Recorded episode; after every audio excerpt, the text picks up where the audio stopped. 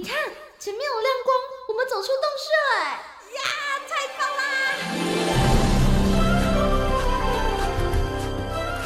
哇，这这是长毛象，还有剑齿虎哎，还有好多好多绝种的动物哦！哎，仔细一看，它们都散发着光芒哎！我听说啊，有些动物为了躲避人间的乱世。所以选择修仙飞升呢？哦，怪不得他们都发着光，飘飘似神仙呢！动物成仙去。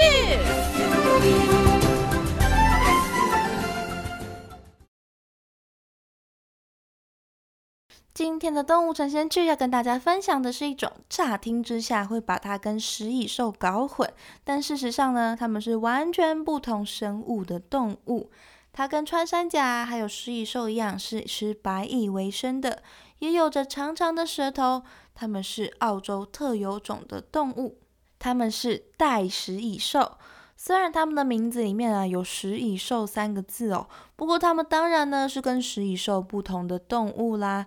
袋食蚁兽啊，它是袋鼬目袋食蚁兽科袋食蚁兽属的成员。袋食蚁兽目前只剩下一种。虽然之前呢还有另外一种亚种哦，不过它已经绝种了，所以目前呢袋鼠蚁兽是单科种的动物哦，只剩下它一种而已了。刚刚我们有说到啊，袋鼠蚁兽它们有着长长的舌头，它们也是用这个舌头啊来粘白蚁来吃的哦。它们也有着尖尖的前爪。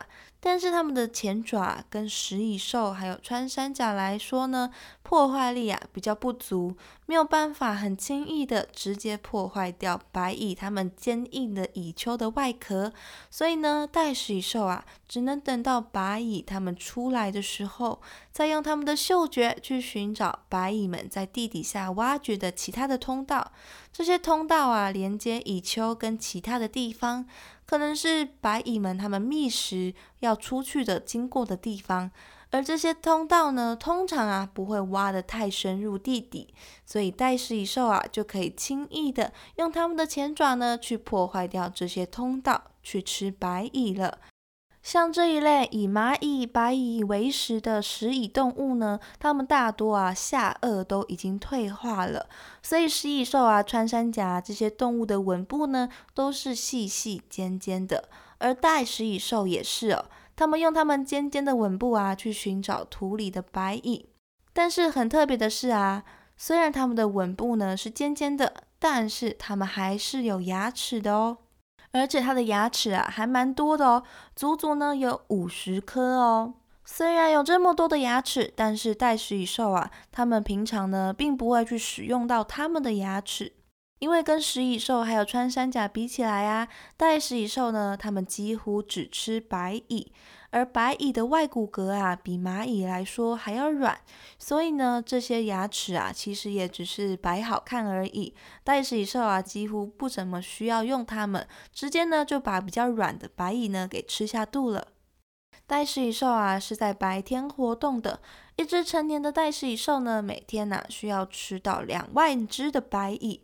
顺便一说，一只穿山甲一年呢要吃掉七百万只的蚂蚁哦。而因为啊，它们的食量需求这么的大，所以它们白天的时候呢，通常啊都在寻找食物。袋食蚁兽啊的活动时间跟白蚁是同步的。所以它们呢也会受到环境温度的影响而改变它们的作息。在冬天的时候呢，袋食蚁兽啊在接近中午比较温暖的时候觅食；而在夏天的时候啊，则是会选择早上或者是黄昏的时候觅食，来避开白天的时候的高温。袋食蚁兽的外表啊，其实是很小一只的，长相非常可爱哦。成年的袋食蚁兽啊，从鼻子到尾巴的长度呢，大约只有四十公分。而这四十公分呢，其中啊，也包含了它们一条长长的、毛茸茸的尾巴的长度哦。这个这条尾巴呢，几乎就跟它们身体差不多长喽。所以它们的身体啊，其实也是很小一只的。那它们这么小的体型，也就知道为什么它们的爪子会不够破坏力了吧？袋鼠蚁兽啊，它们住在中空的树干或者是地洞里面哦。洞穴呢，通常会深达一到两公尺。窝里面啊也常常啊会用树枝或者是花啊、树皮啊来铺床。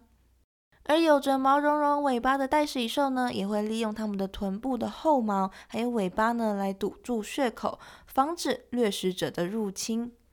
袋鼠蚁兽的身体呢是红褐色的，背部啊到尾巴呢会有变成黑色的，夹杂着规律的几条白色的条纹在背上。